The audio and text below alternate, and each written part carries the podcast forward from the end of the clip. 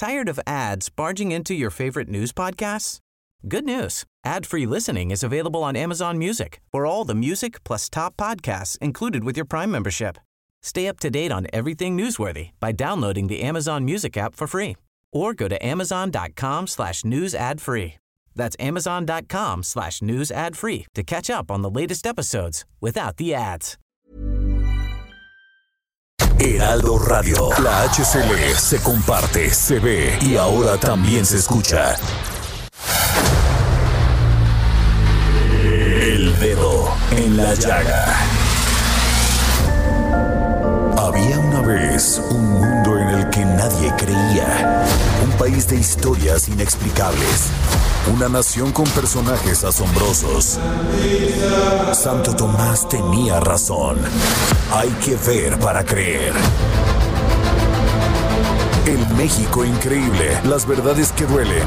La voz de los que callan. El dedo en la llaga. Infórmate, diviértete, enójate y vuelve a empezar. El Heraldo Radio presenta El Dedo en la Llaga con Adriana Delgado. You're just too good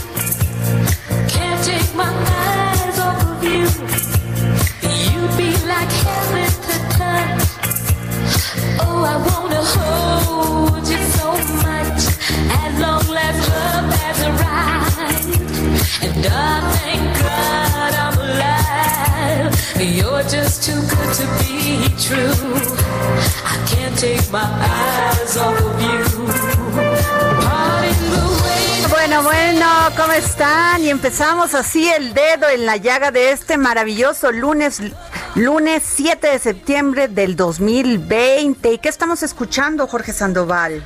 Estamos escuchando un gran éxito de hace algunos ayeres, pero que es un clásico. Can't Take My Eyes Off of You. Esta con Gloria Gaynor. Ay, maravillosa. ¿Quién no recuerda haber bailado esto cuando existían tardeadas y, Y las discos. y las discos? Ahora son antros. ¡Qué barbaridad! Y ni bailan los chavos. Se quedan ahí Antes parados. sí, el que bebe. no bailaba, sí, ya era muy mal visto, pero ¿qué tal? Oye, Adri, pero de todos modos esta rola aún la pones en una fiesta, en una boda, en un cumpleaños, así de madrugada y, y todo el mundo se para a bailarlo. O sea, Claro, yo pues creo es que, que- ha cruzado generaciones porque además es muy sabrosa en ritmo, en, en alegría, ¿no? O sea, Ajá. te pone de buenas. No, bueno, y además fue- todo un momento también, Sí. como todos los momentos, porque dicen antes que eran más, este, más sanos. No, también era un relajo. ¿Quién no se acuerda de esta discoteca en Nueva York y todos los Ah, el Estudio escándalos? 54. El estudio 54. Que, ¿Cómo se llamaba a su dueño? Steve Carroll, algo así, ¿no? Exactamente, un, un- Uh, un un paisano de allá de Wall sí, Street. personajazo, person- personajazo. Y hay una serie en Netflix que, o un como documental de él, este, impresionante, impresionante sobre cómo pues circulaba todo. Es que en aquel entonces ochentas. eran tachas, ya había tachas. La única diferencia creo de, de todavía en mis tiempos eh, creo que la salvé, pero la única diferencia es que a nosotros nadie nos sacaba video, nadie te subía a las redes, ¿no? O sea, lo que lo que pasaba en el antro se quedaba en el antro. Pues sí, pero O sea- no, bueno, ahora con cuidado, porque si te tomaste dos copitas o ya medio andas, te- hay que cuidar porque ya todo Además, el no mundo... solo te cuidas de los propios, te cuidas de los ajenos, porque creo que es la bronca, ¿no? O sea, cualquiera te puede grabar, cualquiera te puede meter un gol, cualquiera puede evidenciar y, y de algo. los propios, de quien menos esperas, ¿no? Sí. De Sí, son tiempos esperas. difíciles para los ¿Sabes chavos, qué? ¿eh? Sí. Yo siempre digo que cuando este vas a una casa, que te invitan a una casa o estás en un lugar este privado, per- o sea, Nadie particular, debería de grabar. nadie debe de andar Claro. grabando ni de tomar fotos. Así es. Yo creo que le debes de pedir permiso, no solamente a quien te invita, sino también a los que les vas a tomar la foto. Claro. Porque claro. con cualquier este inocencia y responsabilidad, No. las personas suben fotos y no saben si la otra persona quiere o a lo mejor puede ser pues el inicio de que a un loco se le ocurra un crimen. Sí. Ya sea robar, ya sea este cualquiera del que te imaginas. Y mira, ¿No? eh, siempre ha sido un debate, pero yo que soy un poco ruda de, de pensamiento en ese tema, yo digo que el uso de las redes sociales es un tema de sentido común, Adri. Claro. Y por ejemplo, ahora con la contingencia, que los ves sacándose fotos y publicándolas. De bueno, verdad lo digo, único ya. que sí funciona, jefa Merlos, es, eh, y el dueño de la discoteca era Steve Rubel. Ok. Y, bueno, del Estudio 54. Y hablando de esto, que es muy importante lo que tú dices, este, una de las cosas que sí ha funcionado muchísimo las redes sociales, no, eh, y además, pues, no, cual- no, no, no son fáciles, pero sí a denunciar la corrupción. Yo creo que han sido un gran instrumento, un gran aliado, porque hay una condena pública de todas aquellas personas que ya no queremos un país con corrupción. Y es por eso, yo creo que ha sido uno de los temas más importantes y de donde se han visto verdaderos este, avances en el gobierno del presidente Andrés Manuel López Obrador y de la 4T. Y es por eso que el día de hoy, pues tenemos a la secretaria de la Función Pública, Irma Heréndira Sandoval, a quien le agradezco que nos haya tomado la llamada para el dedo en la llaga. Muy buenas tardes, secretaria. Hola Adrianita, buenas tardes, buenas tardes a ti y a tu auditorio, a todo el mundo, muchas gracias. Ay, gracias, secretaria. Pues sabemos que presentó el segundo informe en materia de, de, de corrupción y de todo lo que está haciendo la Secretaría de la Función Pública. Y es muy importante, ¿nos podría decir cuáles son los puntos más importantes en los que se ha avanzado en combate a la corrupción en estos dos años? Sí, muchas gracias. Efectivamente, eh, cumplimos con nuestra obligación de darle los insumos a nuestro señor presidente para su eh, informe de gobierno del segundo año y precisamente por eso terminamos nuestro propio informe donde sistematizamos todos los avances eh, más relevantes. En particular, creo que el énfasis que hemos dado este año este, de pandemia, que nos hemos visto por obligación, eh, pues un poco frenados a nuestras tareas fiscalizadoras en términos de ir a terreno, de las visitas de, inspección, a la fiscalización de forma más directa, que es la que hicimos claramente desde, desde nuestra llegada a la función pública, y nos hemos visto un poco mermados en esto, sin embargo estamos avanzando, y entonces donde pusimos más énfasis en esta, en este trabajo en casa, es en el análisis de, de las sanciones. Y entonces avanzamos mucho en, en sanciones a servidores públicos este pues de, de todos los niveles y sobre todo este allá la imposición de la sanción para el, para el resarcimiento de, de, de lo ahora sí que de lo perdido no Este, eh, y, y de lo perdido lo encontrado es mucho porque en los últimos este 11 meses es decir este este trabajo de este año pues todas nuestras áreas trabajaron con con mucha fuerza impusieron más de 2.200 sanciones a 800 servidores públicos, este cientos de sanciones económicas donde donde resarcimos o digamos este pudimos recuperar un total de, de más de 511 mil millones de pesos. Este inhabilitamos también a, a- mucha gente y trabajamos con, con la con, con, con esta claridad de, de pues sí de sa- sancionar con rigor tanto a funcionarios públicos de, del pasado como de esta misma administración. Es decir, trabajamos mucho poniendo como como nos ha instruido el presidente el, el ejemplo no este no no dejando pasar absolutamente nada en este nuevo gobierno que está comprometido con el combate a, a- a la corrupción. Entonces por ejemplo te, te comparto que que en migración que es uno de los temas el Instituto Nacional de Migración que es una de las instituciones muy muy este eh, problemáticas dado dado todo este éxodo que a veces se da de, de Centroamérica hacia hacia nuestro país en su búsqueda de llegar a, a, a- a Estados Unidos. Este en esta administración por ejemplo eh, castigamos con mucho rigor con mucha fuerza eh, pues sucesos muy terribles como el lamentable fallecimiento de una niñita de origen guatemalteco que se dio precisamente dentro de las instituciones de, de, de este Instituto Nacional de Migración. Entonces este, hicimos una investigación rápida y, y obviamente separamos al, servidor público, a los servidores públicos involucrados y, e inhabilitamos a, a los responsables en términos institucionales. Este es un caso muy emblemático que me gustaría compartir contigo, pero así este, trabajamos obviamente dentro de la pandemia para castigar a quienes no cumplieron con este principio básico ético de no de no lucrar con la pandemia de de vender más caro de lo necesario de vender más de comprar por parte de los funcionarios públicos este cosas que no eran necesarias. Entonces eh, en, en esto en esto como sabes también trabajamos y sancionamos. Creo que las sanciones es de lo más llamativo en, en mi en nuestro informe. Y no solamente como te digo son sanciones a servidores públicos del pasado sino del presente.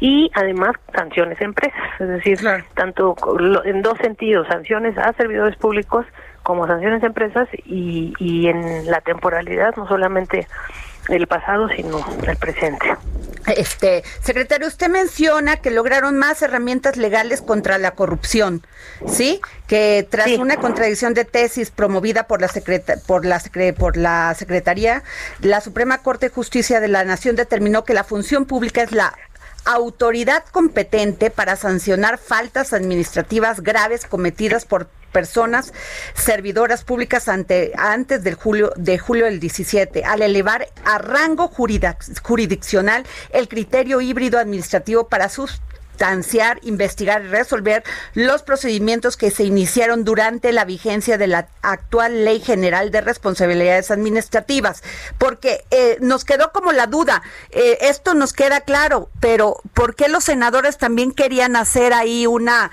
una, una, pues un comité para, para sancionar la corrupción? No entendimos. No, mire, este sí, gracias por, por, por poner este ejemplo. Este, logramos desde la función pública por una iniciativa propia de, de, de tu servidora como secretaria de la función pública, este someter ante ante la Suprema Corte de Justicia, que es nuestra instancia de, de mayor preponderancia a nivel de la Federación para la Justicia, eh, le sometimos una contradicción de tesis, porque decíamos, decíamos, hay hay eh, contradicción, este eh, Suprema Corte de Justicia entre qué ley vamos a aplicar, si la ley abrogada eh, por las reformas constitucionales que se dieron precisamente en, en 2017, justo antes de que entrara este gobierno, en donde eh, la, ley eh, federal de responsabilidades administrativas nos daba a nosotros, función pública, la posibilidad de sancionar de forma directa la corrupción, sobre todo, sí, la- las faltas administrativas, do- donde se integra, obviamente, se, se considera la corrupción. Y entonces la contradicción era entre esa este, ley ya abrogada y la ley general este, de nuevo cuño que entra eh, entró en su vigor precisamente después de 2017 en finales de 2017 es decir ya con este gobierno. Y, y este y fue un, un gran logro porque efectivamente tomaron muy en serio nuestros argumentos legales los jueces máximos del país para darnos eh, luz en términos de que sí seguimos siendo esta función pública la que si se trata de investigar y castigar este faltas que se cometieron eh, eh, durante 2017 o, eh, o antes, eh, somos nosotros los que, a pesar de que ya está abrogada esa ley, podemos sancionar. Entonces eso nos da la facilidad de lo que te decía en mi primera intervención, de que estamos este, castigando no solamente pues lo que nos eh, toca, que es nuestro nuevo gobierno, sino este combatiendo la impunidad del pasado. Claro. Porque la función porque la Suprema Corte de Justicia dice, sí, sí es sí es la función pública este la que la que tiene en sus manos la posibilidad de sancionar faltas graves.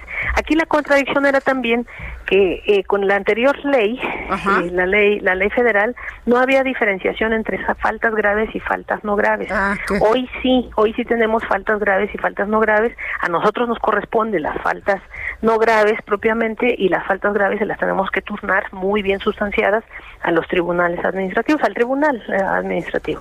Eh, y entonces esta esta herramienta legal que surge a iniciativa de, de tu servidora, de la función pública en general, este nos da los elementos para que tanto faltas graves eh, como no graves se sigan eh, sancionando o aplicando la sanción desde esta oficina, desde esta Secretaría de la Función Pública, este, siempre y cuando eh, se hayan realizado antes de 2017. O sea, nos da toda la posibilidad, Arena, de combatir la impunidad del pasado. Claro.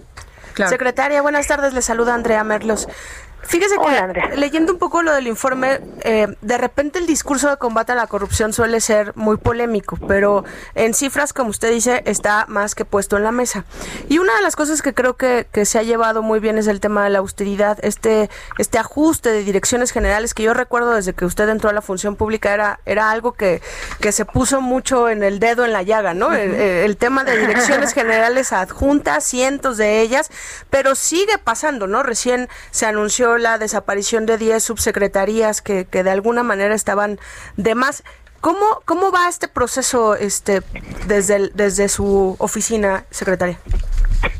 No, pues lo, lo logramos porque en, en tres aspectos, eh, Andrea. En primer lugar, porque eliminamos, redujimos el 75% de gastos generales de gobierno, o sea, lo que el presidente nos instruyó de publicar en el diario oficial de la Federación, eh, eh, la reducción de las partidas de gastos de operación y gastos de, de, de en términos, eh, pues sí, de, de generales de, gobierno. Y eh, dentro de esto también, en términos de las estructuras, este, las direcciones generales adjuntas que florecieron como hongos durante el- las- los sexenios pasados, en particular durante el sexenio de, de Calderón, eh, y, también con Peña Nieto se, se multiplicaron, eh, las, las eliminamos no solamente con voluntad política y por decreto, sino por ley. Ya tenemos una ley general eh, de una ley federal, perdón, ley federal de autoridad republicana que, que eh, en uno de sus de sus artículos más importantes este so- eh, hace hace eh, obligatorio que no se de- den más direcciones generales adjuntas, es decir, que no se eh, propague esta estas estructuras este pues de alguna forma en algunos casos obsoletas.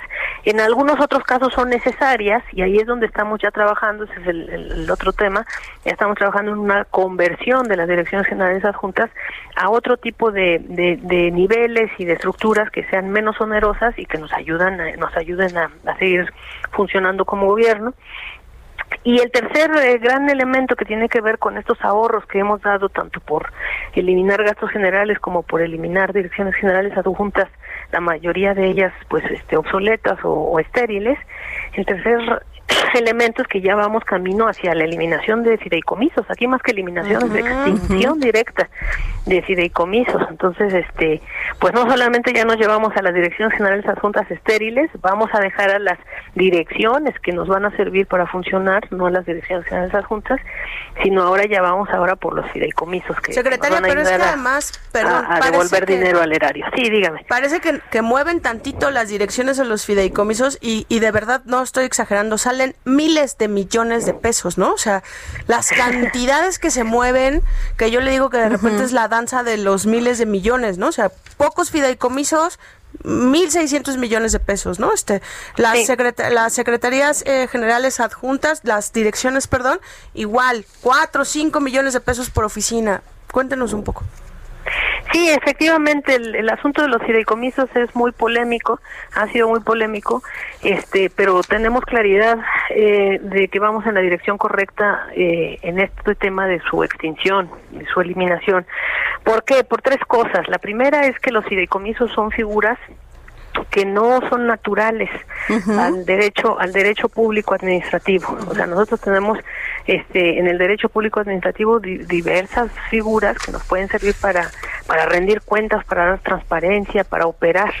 El fideicomiso como saben ustedes es simple y básicamente un contrato un contrato que de hecho tiene que estar sujeto a una institución fiduciaria, es decir, a un banco, a una casa de bolsa, a un entonces viene del derecho privado, del derecho mercantil. Entonces estamos operando miles, como dice usted bien, miles, miles y miles de millones de pesos con figuras que vienen del derecho mercantil en un gobierno que tiene convicción de rendir cuentas y transparentar el ejercicio público, el ejercicio de los recursos públicos. Entonces ese es el primer elemento, no solamente de que abundan los fideicomisos, hay por todos lados, como dice usted, le mueve tantito y salen muchos, sino que no nos sirve para lo que nos que es nuestra obligación y nuestra obligación es rendir cuentas y, es. y la esencia de esta Secretaría de la Función Pública es que funcione lo público rindiendo cuentas. Eso es lo primerito. Claro. Y, y bueno, lo segundo es que ahorita todo el mundo, cualquier pesito que salga de más, lo tenemos que devolver para la pandemia, Claro, claro. para comprar medicinas, para las vacunas, para el gobierno en términos de la emergencia sanitaria. Y a eso iría, secretaria, porque usted pues ha sido muy eficiente en este tema del combate a la corrupción desde la Secretaría de la Función Pública,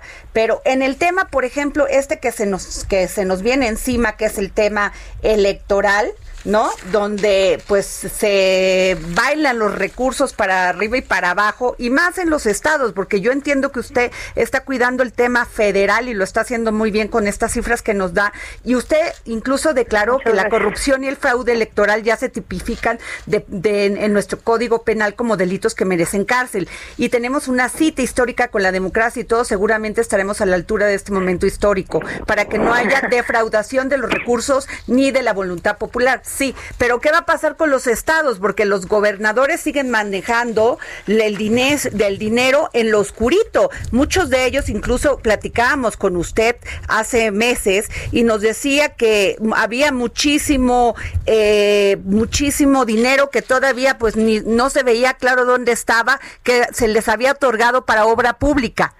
¿Sí? Y, y, y seguimos en ese esquema porque ¿quién los fiscaliza a ellos? Claro.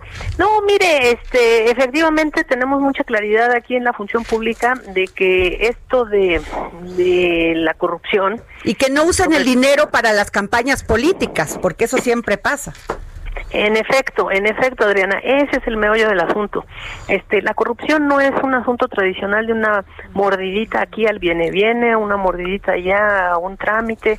La corrupción no puede ser vista a partir de mordiditas discretas, Exacto. sino de sino de engranajes estructurales que ayudan a, a- a objetivos de defraudación muy grande, muy muy grande, como fue el caso de Pemex, como fue el caso de, de nuestra industria este eh, económica, Claro. es decir, las defra- las defraudaciones verdaderas la- de la corrupción tienen una, una un vínculo directo con la defra- con una suerte de doble doble traición o doble defraudación la defraudación financiera y de recursos económicos y hacendarios que es clara pero esa la cara de la la otra cara de la moneda es la defraudación de la voluntad popular Exacto. ¿Por qué? Porque esos miles de millones de pesos, o en este caso incluso hasta de dólares que están involucrados, ya lo demostró Debrecht y ya lo está incluso documentando la Fiscalía a través de las, de las confesiones del señor Lozoya, tienen que ver tienen que ver con, con, con este pagos importantes a operadores políticos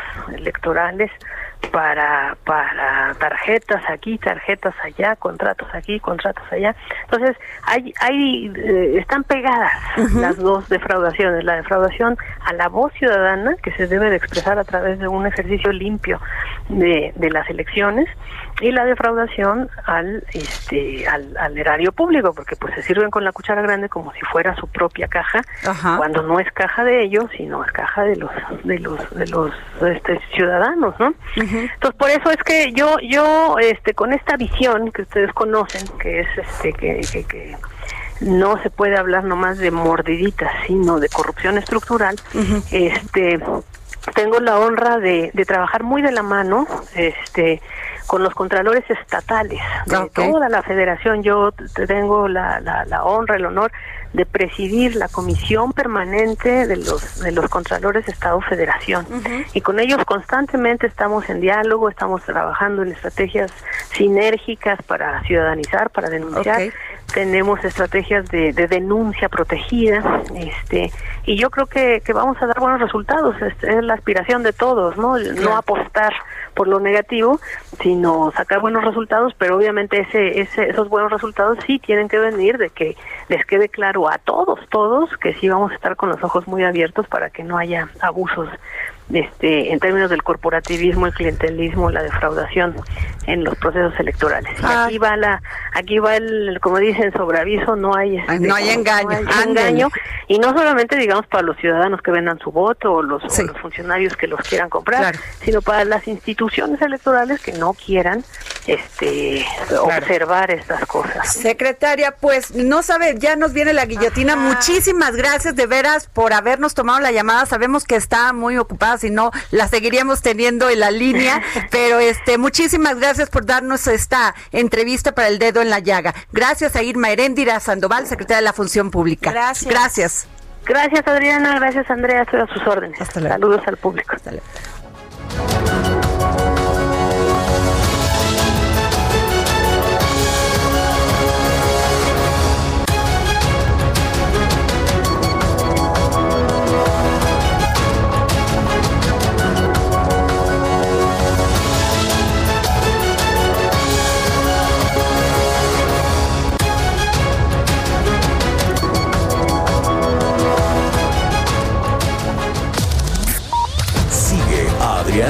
En su cuenta de Twitter. Arroba Adri Delgado Ruiz. Además, te invitamos a enviar tus opiniones y comentarios en texto o por mensaje de audio a través de WhatsApp al 55 2544 3334. Y si quieres escuchar El Dedo en la Llaga de El Heraldo Radio, en cualquier momento y donde quiera que te encuentres, descarga el podcast disponible en Spotify y iTunes. Heraldo Radio, la H que sí suena y ahora también se escucha.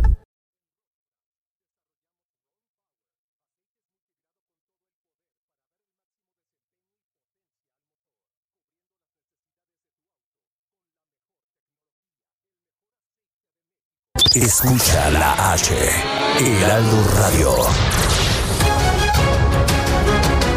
Bueno, regresamos aquí al dedo en la llaga y hoy como es lunes nos acompaña la jefa Merlos y Jorge Sandoval, que siempre está aquí con nosotros. Oye, este jefa Merlos y Jorge, pues quiero contarles, primero voy a hablar de lo que ha hecho de estas, esta mujer que me impacta, porque no solamente es una mujer sensible, inteligente, entiende las causas de las mujeres, pero fíjense que es egresada de la licenciatura en Derecho de la Universidad Nacional Autónoma de México y es doctora en Derecho por la Universidad Complutense de Madrid y la Universidad Anagua, título que obtuvo en el 2000.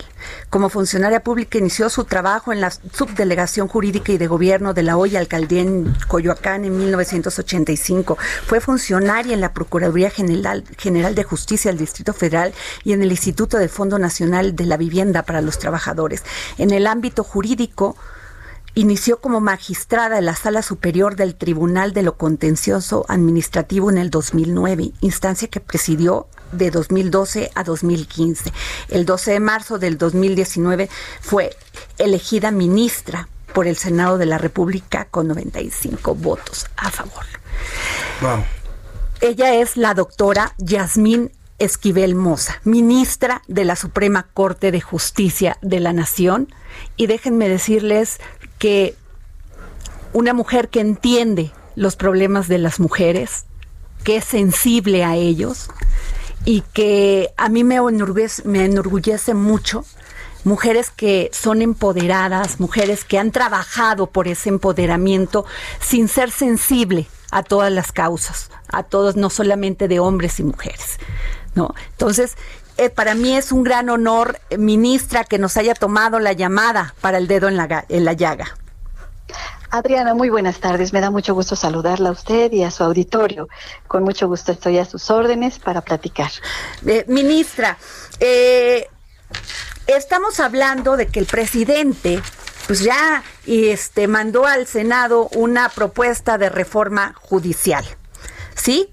Y entre los pro- las propuestas más importantes, pues está el cambio, este, los cambios más relevantes que está en los jueces y magistrados serán fiscalizados y nombrados por el Senado y podrán ser juzgados penalmente si cometen actos de corrupción en tribunales especializados.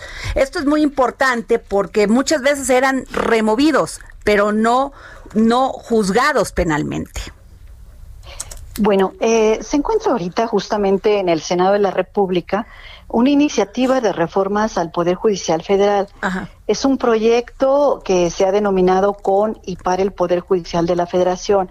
Entonces es importante destacar en este proyecto de reforma que este dimana del mismo Poder Judicial Federal. Es un esfuerzo que encabeza el presidente de la Suprema Corte de Justicia de la Nación y es producto de una reflexión de las fortalezas y debilidades del propio Poder Judicial Federal en el que se reconoce la necesidad de contribuir y consolidar este proceso de cambio, de renovación emprendido al propio interior del Poder Judicial Federal para dar continuidad a las políticas que se han asumido y esta reforma fortalece a la Corte como un tribunal constitucional, plantea la consolidación de una verdadera carrera judicial para que todas las categorías que la integran se acceda a través de concursos de oposición. Es decir, limita la discrecionalidad de los nombramientos otorgados a jueces y magistrados y garantiza que solo se otorguen aquellas personas que sean vencedoras en los concursos, que realmente estén preparados, capacitados, eh, se establecen las mismas políticas que orienten las determinaciones del Consejo de la Judicatura Federal en materia de adscripciones, de readscripciones, de ratificación de los jueces. Se da impulso, inclusive en esta reforma, a la capacitación y profesionalización, otorgándole el papel central a los concursos de oposición a través de la escuela judicial, que eso es muy importante. Refuerza lo que son las facultades institucionales que combaten a la corrupción, al nepotismo, que de tanto se ha hablado en este tema en los medios de comunicación. Es justamente uno de, las, de los proyectos que prevé esta reforma del Poder Judicial Federal que se encuentra ahora en análisis y estudio en el Senado de la República. Eh, y un tema que me parece relevante es el Instituto Federal de Defensoría Pública, cuyo propósito es que haya defensores públicos que se conviertan en los abogados de las personas más vulnerables, que haya abogados para aquellas personas que no tengan la capacidad económica de pagar un abogado y que puedan tener una defensa adecuada, puedan tener acceso a la justicia las personas vulnerables. Es uno de los retos que tiene esta reforma que haya abogados en todos los lugares de nuestro país. Eh, también se le da Sí, perdón, Adrián. No, sí, que, le decía que qué interesante, Eh, perdón por sí, interrumpirla. es, eh, y sobre todo también se le da relevancia en este al tema de paridad de género al interior del propio Poder Judicial Federal, porque toca de manera importante el proyecto de reforma y en esta misma línea, entre las atribuciones del Consejo de la Judicatura Federal, se incorpora la perspectiva de género en forma transversal, progresiva y equitativa en todas las políticas internas con el objeto de garantizar que hombres y mujeres en el ejercicio de sus derechos humanos y en igualdad de condiciones accedan a la justicia. Entonces, esos son los fundamentales ejes de esta reforma que son que incide en diversas disposiciones de la Constitución Política de los Estados Unidos Mexicanos, en la Ley de Amparo, en la Ley Reglamentaria, las fracciones primera y segunda del artículo 105, también a la Ley Federal de Defensoría Pública y del Código Federal de Procedimientos Civiles, eh, a la Ley Federal de Trabajadores al Servicio del Estado y además plantea una nueva ley orgánica Ajá. al Poder Judicial Federal Ajá. y a la carrera dentro del Poder Judicial. Son los ejes fundamentales de esta, de esta reforma que se llama con y para el Poder Judicial de la Federación. Entonces, en ese sentido estamos trabajando eh, en ese proyecto y ahora el Senado pues está en este estudio y análisis para poder hacerla realidad y que pueda ser vigente esta reforma eh, al Poder Judicial del Estado. Ministra, le saluda Andrea Merlos. Buenas tardes.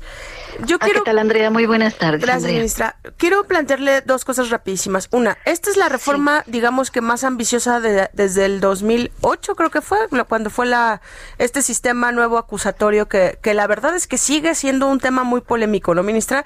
Que, que mucha gente Sí. no, no no lo entendemos de repente como ciudadanos a pie de que de que el que te asalta no llegue a la cárcel, pero sí repara el daño. En fin, ha sido todo la puerta giratoria. La puerta giratoria y esta es eh, la, nueva reforma que de alguna manera va a ponerle o, queremos que le ponga un alto a temas como el arraigo que se usó políticamente durante muchos este años, ¿no? Eh, en fin, pero también hay un tema que creo que es, eh, yo me permite, si me permite, yo lo diría así, que es algo que la Corte está innovando con esta autocrítica y aceptación de, la corrupción dentro de- del Poder Judicial y que la reforma también este, le pone el punto exacto para poder combatir este asunto en, en el Poder Judicial. ¿Cómo lo están leyendo, ministra?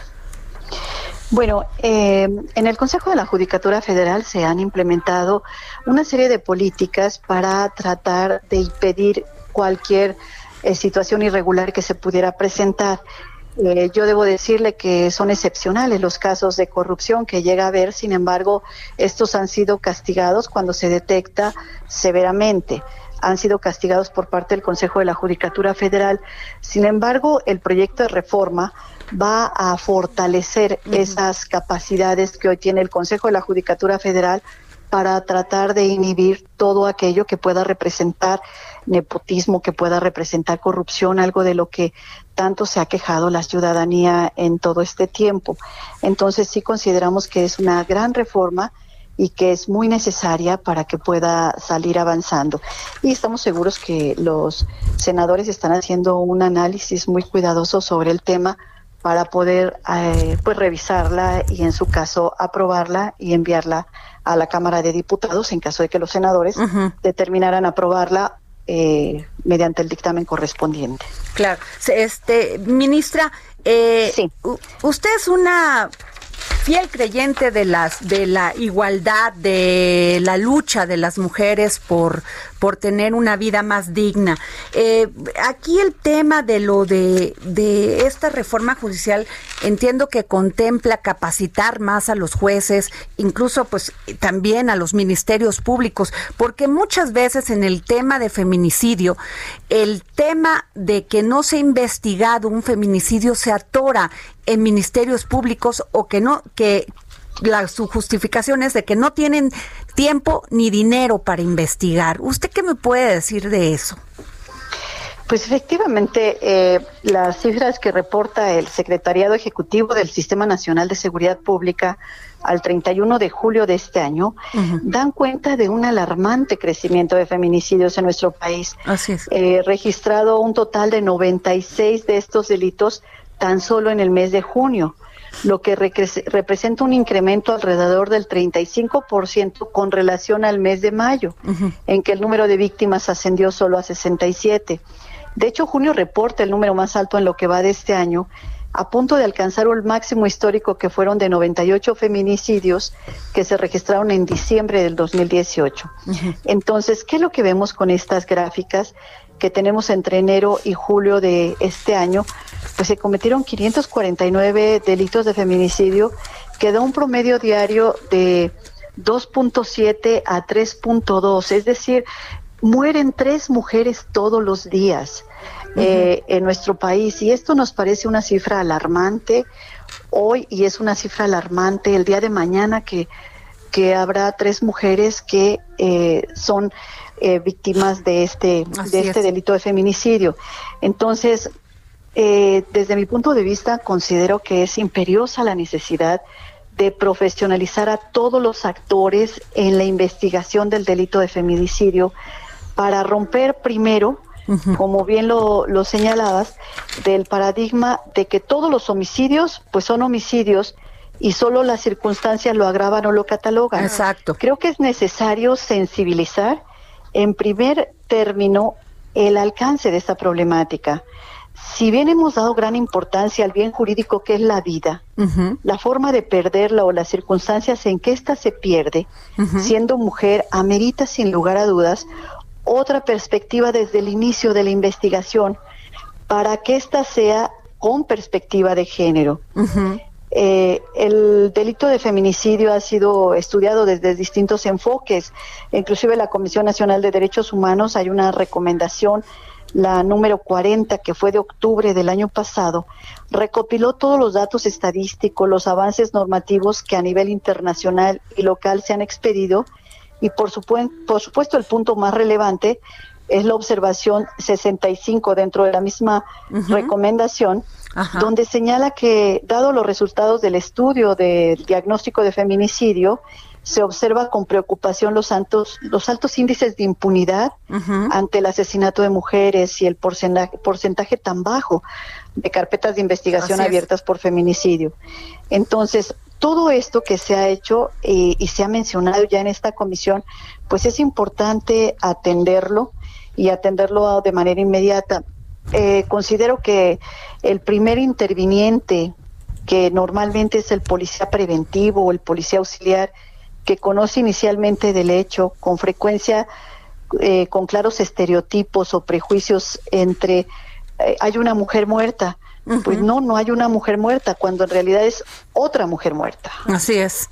Eso sí. Y desde ese momento se debe recabar los indicios probatorios con esa perspectiva de género, con conocimiento de qué elementos configuran este ilícito. Es decir, se necesita capacitar y especializar a ese primer interviniente en este tipo de delitos que realmente han simbrado a nuestra sociedad. Así es. Eh, después tenemos el investigador, que también requiere capacitación especializada para poder determinar los elementos del tipo penal para llegarlos de manera lícita a la carpeta de investigación.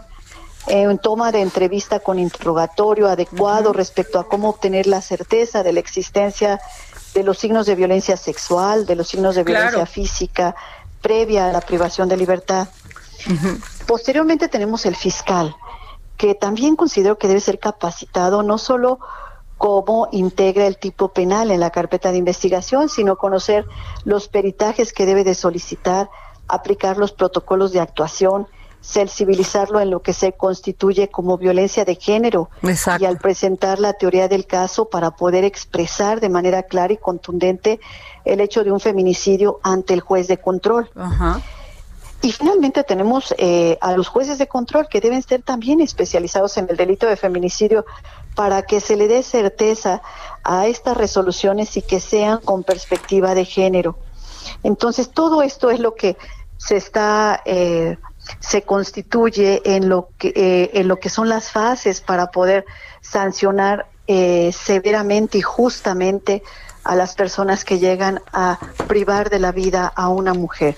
Aquellas personas que han cometido este tipo de delitos se les pueda sancionar correctamente y creo que uno de los aspectos que, que se debe revisar es el tema de la capacitación y la especialización en este tipo en este tipo de delitos.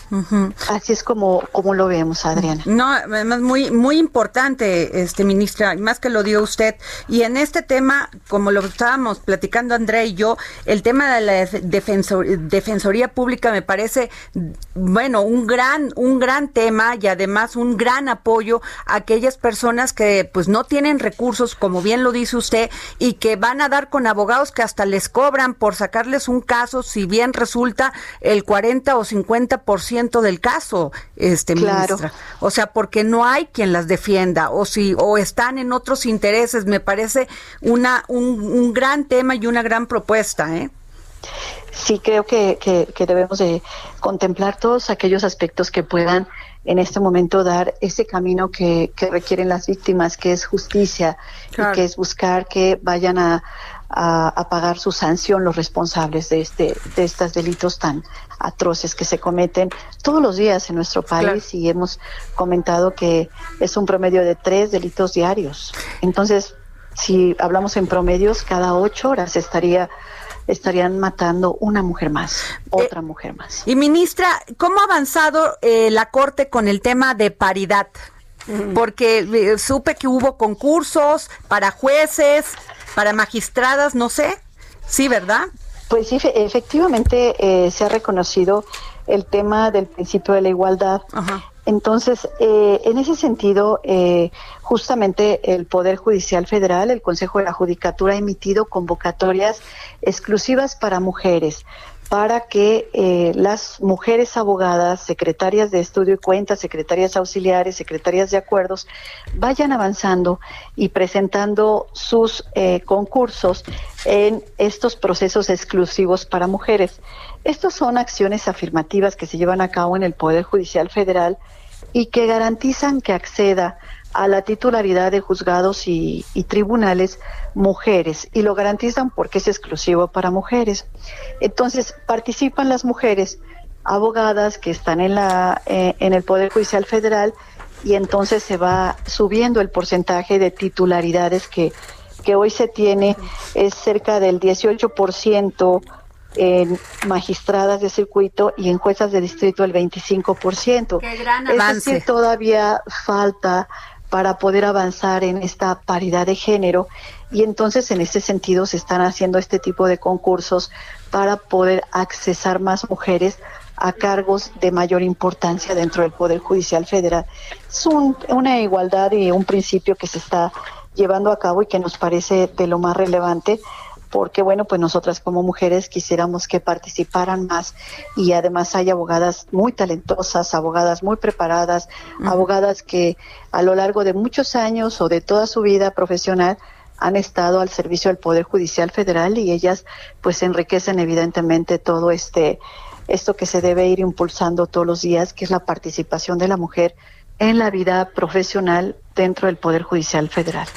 Ministra, y, y un poco en ese tema a mí sí me causa curiosidad. O sea, sí las mujeres participan porque de repente es un doble trabajo, ¿no? También de parte del gobierno abrir estas convocatorias eh, muy como muy dirigidas a mujeres, pero de repente también de este lado, este, fortalecer el espíritu para decir yo quiero, ¿no? Yo quiero ser, este, una jueza, yo quiero eh, estar en un alto cargo en el poder judicial. La respuesta eh, es eh, ha sido importante, ministra, y también le quiero preguntar algo. ¿Cómo cómo está previendo usted eh, esta modificación, esta renovación de la corte? ¿Qué cree que va o cómo va a cambiar la corte en, en unos años? ¿Cómo quisiera verla usted? Bueno, la Corte tiene diferentes retos eh, en lo que viene a futuro y una de uno de ellos pues es eh, como pilar fundamental que es del, del Estado democrático y de nuestro país es garantizar los derechos fundamentales de los mexicanos. Y en esta garantía la Corte tiene un reto muy importante. Por otro lado, eh, todas las personas que integran todas las personas todas las personas que integran el lo que es el pleno del Tribunal Constitucional o el pleno de la Suprema Corte de Justicia de la Nación, pues todos con su experiencia profesional en materia jurisdiccional o académica o dentro del ejercicio libre de la profesión enriquecen el debate que se da todos los días dentro de los asuntos que se ven en, el, en la Suprema Corte de Justicia de la Nación. Entonces, y uno de ellos, pues es evidentemente la intervención de nosotras, las ministras de actualmente el, la Suprema Corte, el Pleno del Tribunal Constitucional, se integra por 11 ministros, de los cuales ocho son hombres y tres mujeres. Entonces, pues en ese sentido sí le puedo decir que el debate es amplio, se enriquece y pues nosotros nos da mucho gusto que hoy en la nueva conformación de la Suprema Corte de Justicia de la Nación eh, seamos tres mujeres de 11. Sé que es probablemente insuficiente, pero vamos avanzando. Qué bueno. Vamos avanzando de una manera importante y creo que se están haciendo cosas interesantes. ¿Y, cu- y cuál es la, la, la corte para Yasmín Esquivel el dos años más? Bueno, pues es continuar trabajando como lo he hecho hasta ahorita, en este año que ya año y medio casi que llevo eh, como ministra de la Corte, eh, pues continuar trabajando en los asuntos que todos los días nos están turnando, todos los días en diferentes materias. Ahorita estamos viendo cerca de más de 20 acciones de inconstitucionalidad en materia electoral, porque como ustedes saben, tenemos el próximo año uno de los procesos, si no es que el proceso más importante en la historia de México, un proceso electoral muy amplio, muy ambicioso. Ajá. Entonces ha habido reformas a las diferentes leyes de los de las entidades federativas en los cuales cuando no está de acuerdo los partidos, eh, algún partido político o las minorías o algunos diputados vienen en acción de inconstitucionalidad a la Corte a plantear sus inconformidades. Entonces ahorita, por ser un año previo al año electoral, tenemos eh, cantidad de trabajo por todas las acciones electorales que estamos atendiendo de, de muchas entidades federativas para poder este, resolverlos antes de que inicien los años electorales. Claro. Esto es, tenemos términos este mes de septiembre y, y quizá los, eh, lo- a principios de octubre los términos para poder resolver estas acciones. Entonces, veo yo en los próximos dos años y en los próximos 13 años y medio que, que me quedan, Ajá. veo un trabajo importante, un reto fuerte eh, e interesante para poder participar todos los días en los debates y los eh, de todos los asuntos que estamos viendo y que impactan a nivel nacional. Así es. Pues muchísimas gracias, doctora Yasmín Esquivel Moza, ministra de la Suprema Corte de Justicia de la Nación. Gracias por, por darnos este tiempo que es muy valioso eh, para usted, para el dedo en la llaga y decirles también a todas aquellas que nos escuchan, todas estas mujeres que quieren, que siguen esta maravillosa carrera judicial, que no solamente usted es una mujer que lucha por los derechos de la mujer, sino que además es una gran madre que le da tiempo para ser una gran madre, una gran esposa y una gran amiga. Muchísimas gracias, Adriana, y gracias, Andrea, por este espacio y por permitirme eh, platicar con todos sus radioescuchas. Gracias, muy amable. Gracias, pues así ministra. Es. Pues así es. ¿Cómo viste, jefa Merlo? ¿Qué, qué, qué tal, eh? Mira, la reforma judicial yo sí creo que es un pendiente, la verdad, de parte de gobierno, de la corte, de todos. Por eso le decía que como simples mortales no nos gusta el sistema acusatorio que dicen que es nuevo, pero no. Pero bueno, de, mañana, jefa Merlos, nos vemos para Va. comentar estas dos grandes entrevistas que tuvimos aquí, más el tema que nos traías el día de hoy, Va que que va. puede esperar para mañana, Sí, espero. sí, claro. Y este, mañana nos vemos aquí en El Dedo en la Llaga. Gracias.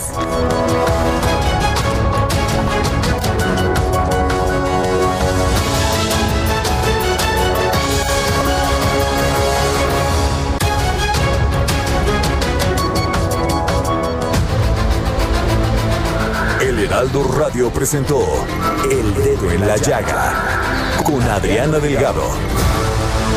Heraldo Radio, la HCL se comparte, se ve y ahora también se escucha.